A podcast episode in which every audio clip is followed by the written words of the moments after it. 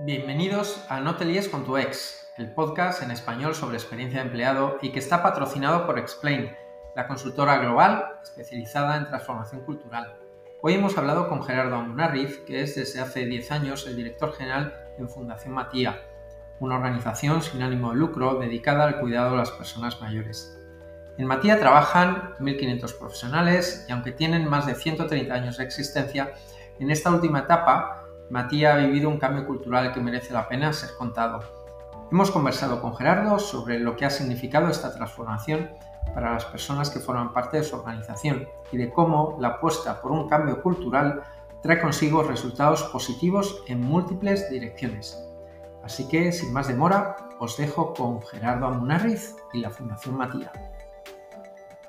Bueno, bienvenido Gerardo, muchas gracias por estar aquí. Placer. Mira, lo primero de todo, cuéntanos, ¿por qué este empeño tuyo en estos 10 años que llevas en Matía, quizá un poquito más de 10 años, ¿eh?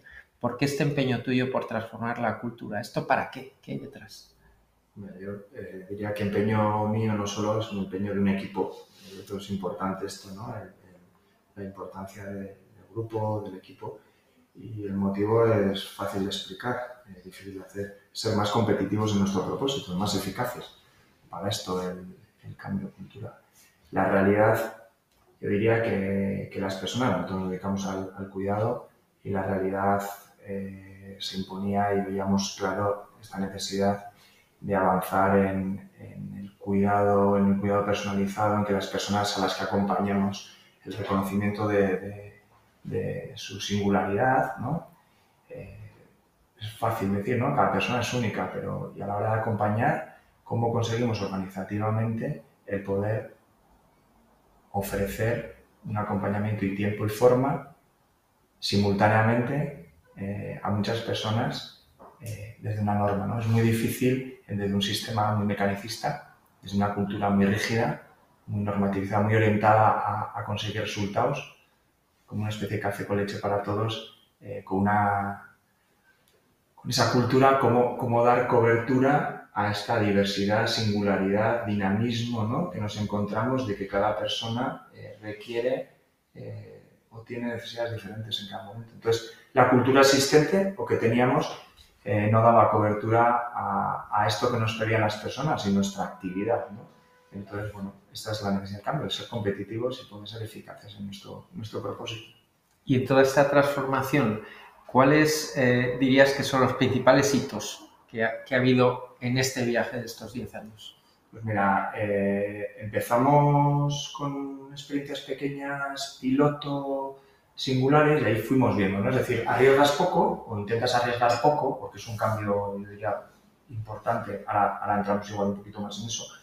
Entonces, conforme vamos avanzando y vamos viendo que, que funciona, que sobre todo en las personas que reciben cuidados y las familias eh, lo valoran muy positivamente, y las propias trabajadoras que empezaron el cambio voluntariamente, yo creo que es una cosa muy importante, que se ofreció de manera voluntaria quien quería participar ¿no? en, los, proyectos de experimentación, de, de, innovación. Yo diría que un año 11, 12, 13, parte del 14, ¿no? que vas escalando los pilotos y en el 15 ya decidimos la generalización. Yo creo que aquí está el verdadero reto, ¿no? porque hasta entonces generas como burbujas donde puedes innovar, ¿no? manteniendo la cultura presente, puedes hacer cambios. Pero cuando ya dices, ¿y ahora qué? No? Ahora vamos a escalarlo a toda la organización. Y ahí te encuentras que la cultura, lo que está en el imaginario colectivo de la organización, no te permite avanzar más allá. ¿no? Y ya te pones a pensar cómo, cómo escalar el cambio. Claro, porque aquí en el fondo, esto, esto de poder dar a cada persona en tiempo y forma lo que necesita organizativamente te genera, eh, como yo diría, tres grandes retos. El primero es el dinamismo. Lo que yo necesito ahora no lo necesito después. Eh, y, y a través de las relaciones aprendemos. No solo que el entorno se mueve, que esto es evidente, ¿no? pero también internamente eh, estamos hablando de una organización que tiene cierto tamaño, donde acompañamos, pues yo diría que más o menos diariamente unas 4.000 personas, más de 4.000 personas, el, el, esta, esta, este dinamismo y este cambio permanente ¿no? la necesidad. ¿no? Eh, y luego la diversidad al mismo tiempo, que cada persona es única. ¿no? O sea, aquí ya tenemos dimensiones. Pero se genera un tercer reto, aparte del dinamismo y la diversidad, que es el fenómeno de la agregación. Cuantas más personas juntas hay en un espacio, eh, la complejidad es exponencial y sobre todo son personas en situación de fragilidad, dependencia y las propias cuidadoras y los equipos ¿no? que acompañan. ¿no? Entonces, el, abordar este verdadero trilema que tiene la, la gestión, eh, pues es donde estamos, eh, es donde estamos, cómo darle cobertura a esto. Sois 1.500 personas, un poco más de 1.500 personas, pero ¿cuántas nacionalidades? ¿Has mencionado lo de diversidad? Sí. ¿Sois, de muchas nacionalidades? Uno de los grandes retos que tenemos de integración de esta, pues hoy en día 17 nacionalidades diferentes en Guipúzcoa. Sí, sí. hay, hay clases, estatus, luego entraremos en un tema interesantísimo que es el uso del poder y del estatus, ¿no? No es lo mismo ser guipuzcoano, hombre de cuarenta y pico años, que, que ser, pues no sé, eh, de algún país de África o algún país del norte de África o de Sudamérica, siendo mujer, dependiendo de la edad. O sea, esto condiciona mucho las relaciones y por lo tanto las relaciones de cuidado. ¿no? En este proceso que hablaba antes de conseguir acompañar ¿no? y ser suficientemente flexibles para dar a cada persona lo que necesita, implica una transformación de, yo diría, de, de tener el poder en las normas ¿no? Hay unas normas finalistas, unos protocolos finalistas que nos dicen a todos cómo nos tenemos que comportar, ¿no?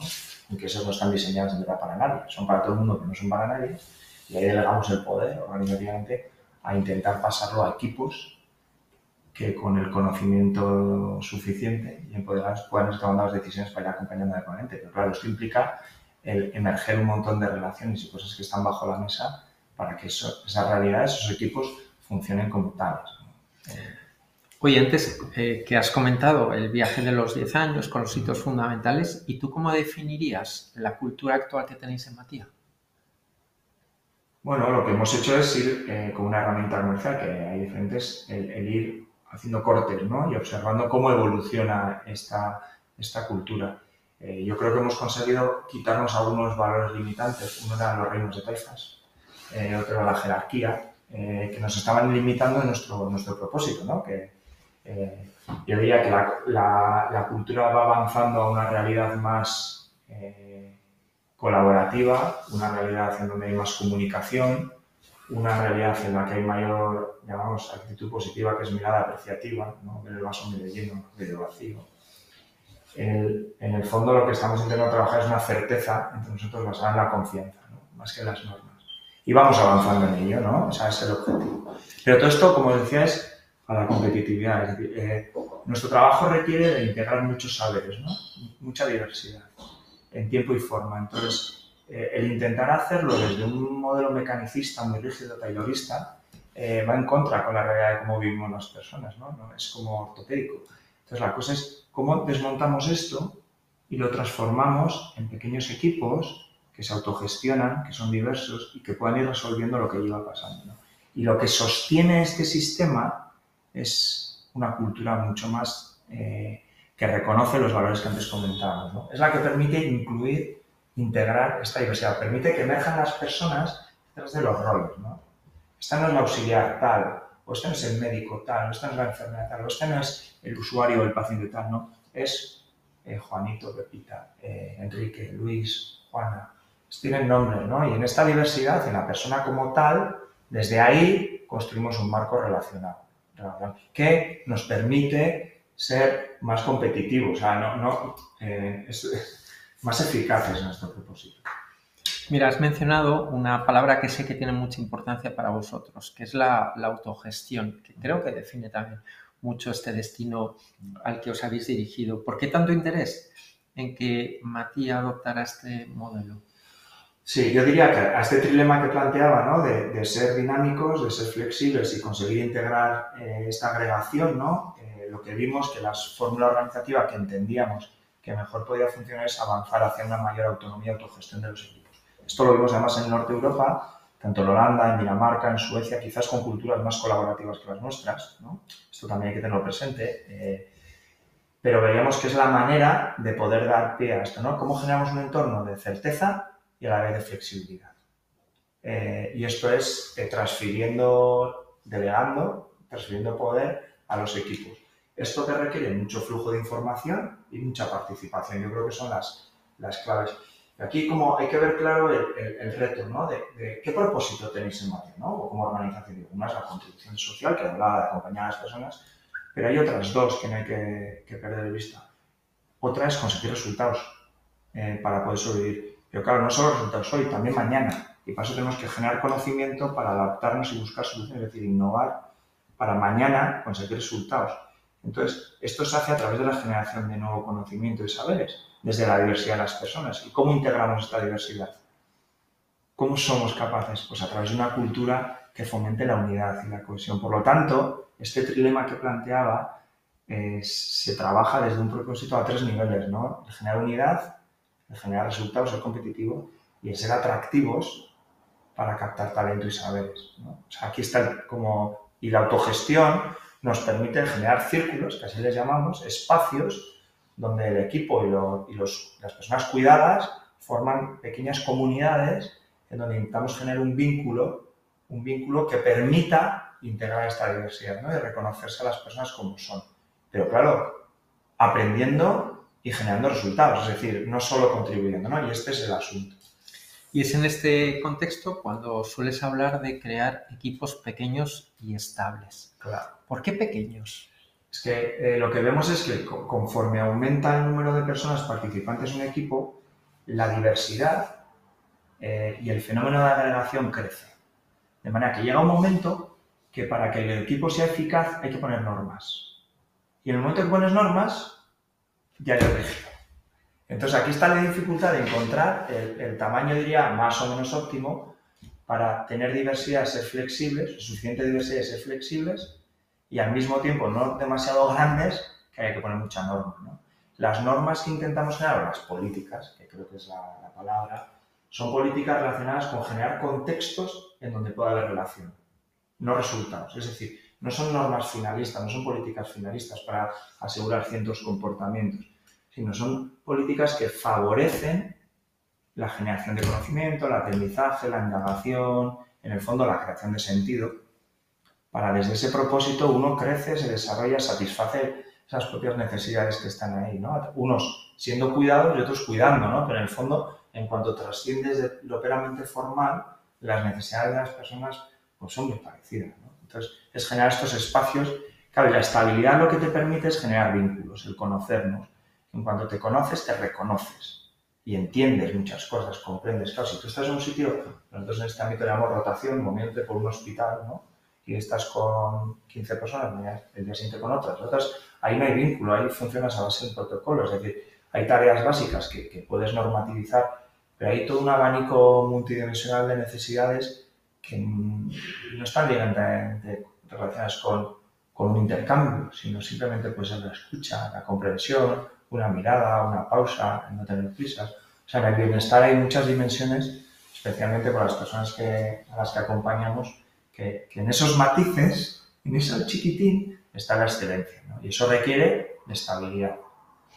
La estabilidad supongo que también es, es, un resultado de hacer las cosas bien, ¿no? Porque hay muchas organizaciones que tienen índices de rotación que, que se han convertido en crónicos. ¿Vos, ¿Vosotros cómo andáis de esto Matías? Pues intentamos que sea lo más baja posible. Eh, no, no, no, tengo métricas para compararme con otros, creo que tenemos una estabilidad muy alta. Eh, claro, yo creo que aquí como siempre, ¿no? Esa, la cultura de esa organización a que da valor, ¿no? Si posiblemente des valor solamente, solamente ya va con, con, connotación, ¿no? Si se da valor únicamente a los resultados a corto, posiblemente la rotación va a tener sentido, ¿no? Porque optimizas, ¿no? Todos los procesos. Pero el momento que, como decía, ¿no? El propósito tiene estas tres dimensiones y este el tema del aprendizaje y la generación de conocimiento, conseguir resultados en el futuro y para eso tenemos que estar cohesionados, ves que la rotación es algo que es bastante negativo para la sostenibilidad en el fondo del sistema. Y claro, esto es algo que hay que trabajar y, cuesta. cuesta. No cuesta desde el punto de vista de gasto, sino es una inversión. Es una inversión para asegurarte el futuro. Porque yo digo que quien genera conocimiento son las personas. Y la experiencia, el aprendizaje experiencial, el haber vivido las cosas. Esto, no te lo pueden contar, lo tienes que vivir. Eh, esto lo mismo ocurre en el, en el trabajo, ¿no? Ese recorrido esa experiencia eh, tiene un valor enorme eh, en las organizaciones. Pues la estabilidad, yo, para mí, es uno de los, eh, uno de los grandes retos organizativos. Bueno, y también hay otro tema que no quiero dejar de lado, que sé que es muy importante para ti en este proceso que has liderado, ¿no? de, cambio cultural, y es lo que, lo que se podría llamar como procesos participativos. ¿no? Ha estado marcada toda esta evolución involucrando a las personas. Y sobre esto, bueno, pues sabrás que hay mucha gente que piensa que lo de los procesos participativos es que todo el mundo decide todo. ¿Cómo, cómo entendéis en Matía los procesos participativos? ¿Cómo hacéis que las personas que forman parte de Matía participen y que esto no se, no se descontrole? Y hay una cosa que por donde empezaría, ¿no? Y es que las personas van a participar. O sea, otra cosa si es en el café, con chismes, con, ¿no? con todo esto, todo esto radiopatio, no sé cómo llamarlo, el entorno, ¿no? Eh, fuego cruzado, problemas, es decir, las personas nos relacionamos. Esto ocurre sí o sí, ¿no? Otra cosa es si como organización queremos tener en cuenta toda esta energía para conseguir un propósito o directamente la intentamos tapar, aunque va a seguir incidiendo en el funcionamiento de la organización. Yo creo que esto es bueno tenerlo presente porque el intentar taparlo por algún sitio sale. ¿no? Y normalmente sale de manera descontrolada y, no ayuda a la eficacia en la consecución de resultados. Respecto a la participación, no somos asamblearios, en nuestro caso esto lo tenemos bastante hablado, eh, pero sí yo diría que hay como dos partes. Eh, la participación creo que tiene un valor muy grande para la indagación de necesidades. Es decir, que todas estas necesidades no cubiertas estén encima de la mesa y podamos hablar de ellas. Eh, luego veremos a quién le toca decidir, paso un organigrama donde se le da el poder en ciertas personas que requiere, para, por lo menos en esta nación, el ocupar un puesto donde tienes que tomar decisiones eh, y cerrar los temas, cerrar en el sentido de, ¿no? de decidir en una dirección o en otra, hace falta conocimiento. Claro, porque lo que no podemos es eh, dejar en manos de la participación sin conocimiento. O sea, el conocimiento aquí eh, juega un rol importantísimo. Eh, uno, no sé, por ejemplo, un ejemplo se me ocurre, eh, yo que me operen el hígado, pero voy a que que me opere un abogado, ¿no? O sea, decir, pues claro, es que es una, la persona confía mucho en ella, no, no, que me opere un cirujano buenísimo, el mejor posible, ¿no? Pues esto es lo mismo, hay puestos que tienen conocimiento.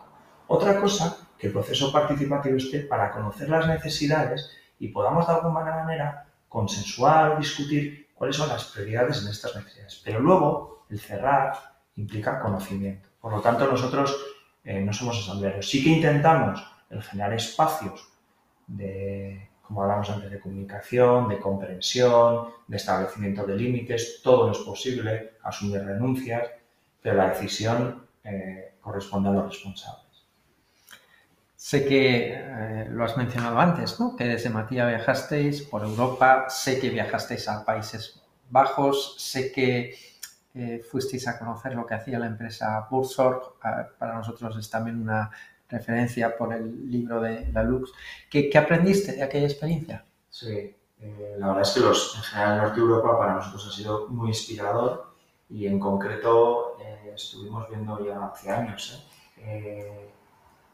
gustó y yo creo que para mí hubo como dos claves, eh, dos claves. Una, eh, que no transformaron la organización, empezaron de cero.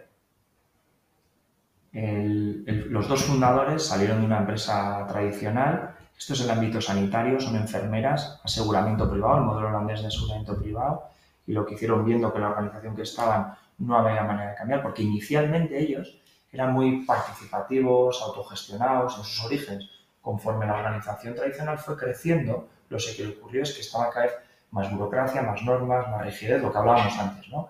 Y veían que allí no había y tenían como una vocación o una, no sé, esta inquietud, ¿no? De emprender. Y lo que hicieron es salir y montar su propia organización y empezó a haber un trasvase de enfermeras de la empresa tradicional a la nueva. Yo creo que esto es un tema importante a tener en cuenta, ¿no? Eh, y la segunda es que en los socios fundadores hay dos perfiles, ¿no? Uno es el enfermero, trabajo a pie de calle, eh, yo diría que muy social, muy, muy horizontal, y el otro es el experto casi friki en el mundo digital, tecnología. Y desarrollar una, aplicación informática tipo Facebook, un muro, que permite a los equipos eh, la autogestión. O sea, lo que tiene Workshop son equipos autogestionados que en forma de franquicia se tienen que jugar 12, bueno, la última vez que estuve igual ha evolucionado, ¿eh? estoy hablando de cuando estuvimos, 12 o 13 personas que se juntan, normalmente funcionan por barrios, por manzanas o por un entorno geográfico determinado, y ahí tienen tantos asegurados que gestionan ellos. Y es una especie de franquicia que Burstop como tal les da soporte. Soporte de facilitación, soporte administrativo, pero tiene una herramienta que les permite ese flujo de información que hablábamos antes, ¿no? Para la participación y la toma de decisiones. Y yo creo que estas dos cosas son importantes tenerlas en cuenta, ¿no? Y sé que están muy orgullosos de haber reducido al máximo los recursos indirectos, que para quien no esté familiarizado con este concepto, todo, es todo aquello que no está relacionado directamente con su actividad, ¿no? Eh, pues, por ejemplo, labores administrativas, etcétera. ¿Cómo veis vosotros en esa métrica? ¿Se puede decir que tiene alguna conexión con la transformación cultural que habéis vivido? Sí, yo creo que fue un tema muy interesante. Claro, en el aseguramiento privado eh, te pagan tanto por paciente, ¿no? Entonces, eh, nos comentaban que la empresa tradicional esta holandesa, donde estaban ellos antes, tenía como un 40% de cargas indirectas. ¿no? Eh, y claro, ellos, eh, uno de sus buques insignias era que acaba de tener un, habíamos un 8% de, de, indirectos. Claro, esto suponía una rentabilidad, mejora salarial, tenían más dinero para dedicar a la atención directa. ¿no?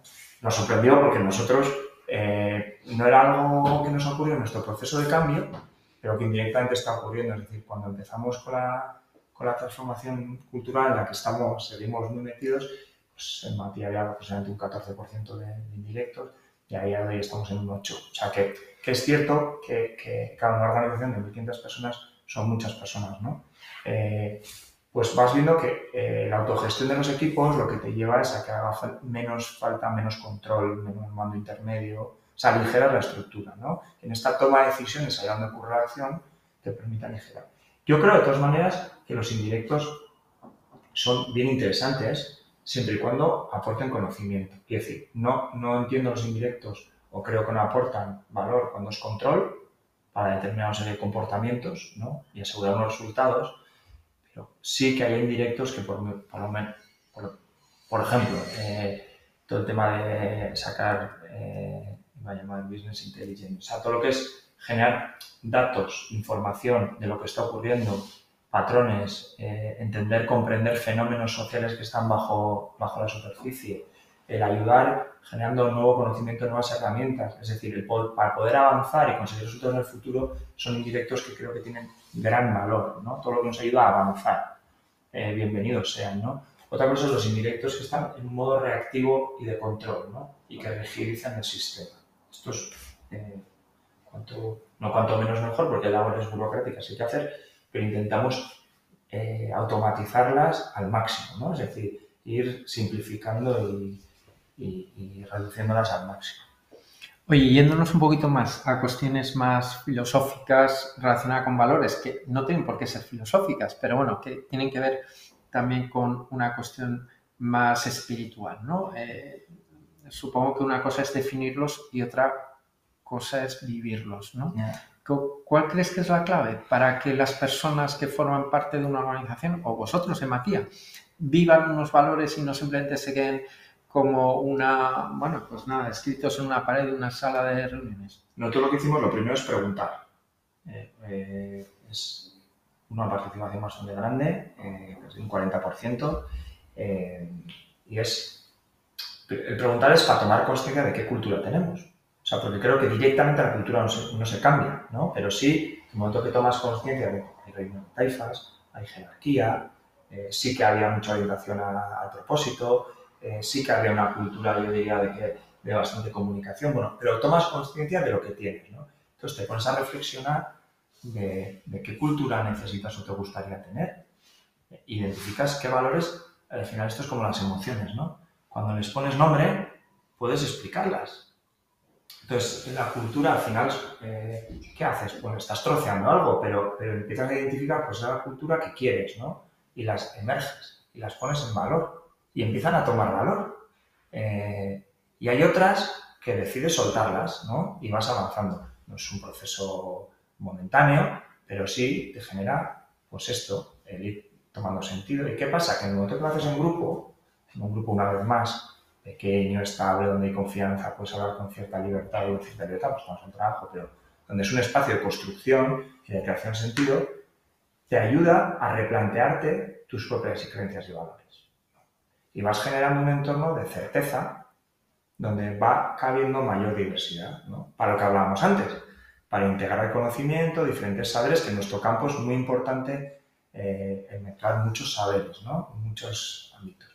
Y bueno, pues ese itinerario va, ¿no? Vas pactando, en el fondo son compromisos y reglas. O sea, no, no es algo reglas en cuanto a, a oye, si hemos quedado que la actitud es positiva, ¿no? De intentar ver el vaso medio lleno, oye, esto no está... O sea, te permite tener... Eh, hay que entregar mucho el feedback, las reuniones eficaces, porque en el fondo son cosas así. O sea, no, esto no es algo, ¿no? Esotérico ni nada. Es pasar tiempo juntos. La organización tiene que generar el hablar es trabajar, el hablar es cuidarse, el hablar es aprender. O sea, espacios sistematizados donde pasas tiempo hablando de estas cosas. Pero esto piensa que la cultura actual que tenemos en el entorno digo, de la comunidad, en, España, en Euskadi, donde estamos nosotros, la administración, nuestra actividad es concertada, te paga por hacer. El, el hablar parece que no estás trabajando. ¿Y cómo vamos a integrar esta diversidad y vamos a generar vínculos de confianza o de certeza si no nos conocemos? Entonces, si no conoces a alguien, eh, pues claro, este es el reto, ¿no? Eh, claro, esto supone dedicar recursos y tiempo a hablar. ¿Por qué? Porque esto nos ayuda en un futuro a poder innovar, generar conocimiento que nos ayudará a conseguir resultados. Es decir, si no, si no estamos, no generamos estos espacios de seguridad, de certeza, ¿eh? Seguridad desde de certeza, es muy difícil innovar, es muy difícil aprender muy difícil hablar sobre lo que no funciona. O sea, el estilo relacional aquí está muy centrado en resolver los problemas que tenemos. Y sobre eso hay que solucionar. Bueno, es que es muy práctico, o sea, no es... ¿no? Y sobre eso vamos trabajando. Eso permite reconocer otro saber que te ayuda a resolver los problemas, ¿no? Y es esa rueda que hace que el equipo cada vez es más eficaz en su propósito. Es más competitivo. Te pasa necesitas estabilidad. Claro, si hay, imagínate que hay rotando gente nueva hasta que generas el vínculo, empiezas, eh, sí que es bueno que haya un poco, ¿no? De sabia nueva y tal, pero es un poco, ¿no? O sea, hay que mantener ese... Y bueno, esto es un reto. Es un reto porque en una organización grande, el fenómeno de agregación que hablábamos antes, te lleva a... O sea, en el fondo dices, estamos soltando la toma de decisiones, ¿no? O sea, el, rol directivo pasa más a elegir a las personas directivas y a generar políticas que fomenten esto. Mira, yo no sé cuál es tu impresión, pero en, el entorno de nuestro país de organizaciones, ¿eh? de todo tipo de organizaciones, creo que vais muy por delante. O sea, las empresas no están tan preocupadas por la transformación cultural, ¿no? Y se oyen más eh, las expresiones relacionadas con productividad o eh, lo importante son los números, ¿no?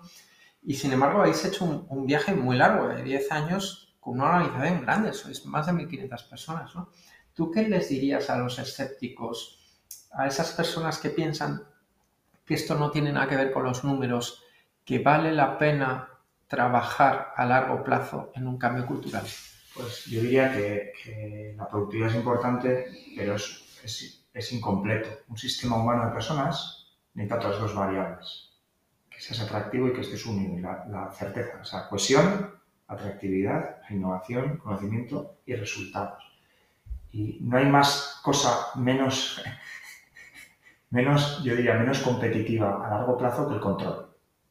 O sea, eh, lo que sostiene el sistema a largo plazo es una cultura de la cohesión, de la confianza. Eh, eso es lo que a, medio plazo y a largo plazo va a generar la, competitividad. Eso, es un tema de eficacia. no, es, no es buenismo, ni es, no, no. Eh, las personas nos relacionamos desde así. O sea, damos nuestro máximo cuando decidimos darlo. Es voluntario. El aprender y el contribuir es algo voluntario. A través del intercambio, que es la lógica mecanicista del cortoplacismo la productividad, como si fuésemos máquinas, en el fondo, cuando estás buscando resultados a corto, no te estás tratando con una persona, te estás tratando con una máquina. Y antes son las personas eh, no reaccionamos bien porque a base de iteraciones aprendemos. La primera, la segunda, la tercera, una, te desmotivas y te resignas, o generar ruido en contra del propósito o te vas. ¿no?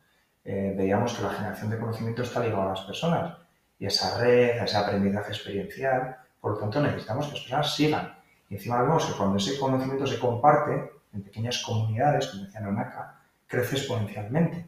Por lo tanto necesitamos comunidades de aprendizaje para ser competitivos a futuro. O sea, para mí es mucho más interesante la, la exploración, la generación de conocimiento que la generación de resultados, porque es lo que me garantiza el futuro. Y para eso, la variable principal es la unidad. Y eso te lo da la cultura. Entonces, eh, sí o sí hay que trabajar la cultura para asegurar la sostenibilidad futura. O sea, es, es, esas, o sea, digo, eh, estoy ya se ¿no? Muy seguro de, estoy muy convencido de ello. Y cuanta más cultura tengamos en donde se trabaja esta certeza, eh, este reconocimiento a las personas, mayor, o sea, seremos más atractivos y permitirá tener más inclusión de la diversidad, de saberes más dispersos. Y esto te permite generar un círculo, un círculo virtuoso, ser más innovador y todavía generar más soluciones y mejores soluciones y ser más competitivo. Oye, siguiendo con lo que estás contando, ¿se te ocurre algún ejemplo, algún otro ejemplo de alguien en tu entorno que ha hecho también transformación cultural y que sea un ejemplo, que sea inspirador? Sí, bueno, eh, tenemos, bueno, tenemos, participo en un grupo que ha fomentado la patronal, ADEGI, creo que llevamos ya años de que nos juntamos periódicamente para discutir temas, ¿no? Y hay una serie, en una serie de empresas. A mí, bueno, pues tengo que recomendar a alguien, yo diría que Ivonne Dígoras, de Calman, esto es una calderería de toda la vida, la segunda generación, él eh, asume el negocio con el padre cerca y él, no ve, eh, bueno, esto igual lo puede contar mucho mejor que yo, lógicamente, pero eh, él no ve que, que como ha sido hasta ahora esa cultura industrial fabril del metal en Guipúzcoa pueda atender al futuro, ¿no? que el futuro no va por ahí, una nueva generación con otros valores, entiende la vida desde otro lugar y bueno, se ha embarcado en una transformación cultural y yo creo que es, es un ejemplo de, esto, en el propio, una actividad en metal, o sea, no es como en nuestro caso los cuidados, es una actividad de servicios, donde todos son personas, ¿no? Aquí es eh, metal mecánico yo creo que es un caso bien interesante. Qué bien, qué, qué, ganas de conocerle, le invitaremos. Bueno, Gerardo, muchísimas gracias por estar aquí y por haber aceptado nuestra invitación a vosotros. Ha un placer. Siempre te quedas con la sensación de haber sido preciso, ¿no? Pero bueno, muchas gracias. Hasta siempre. Suerte.